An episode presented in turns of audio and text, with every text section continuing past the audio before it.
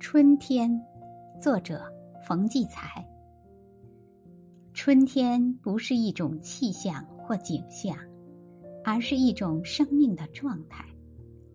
正如夏天的张扬，秋天的成熟，冬天的安闲，都是生命的状态。春天是生命的勃兴。从这一理解来看。那种对春天青山绿水、万紫千红的描述，不是过于表面与浅显，或只局限于视觉吗？在描写春天的古诗中，我最喜欢韩愈的“二月初惊见草芽”。这一句是对春天惊人的发现，写尽了春天的勇气和蓬勃。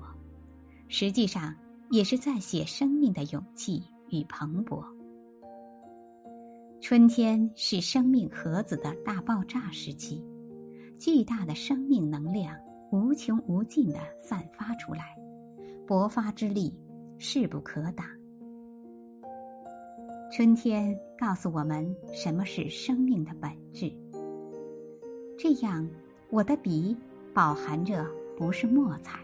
而是充沛的生命元气，下笔时流畅、自由、鼓胀、勃发，好像还有一种光芒闪闪的放散出来。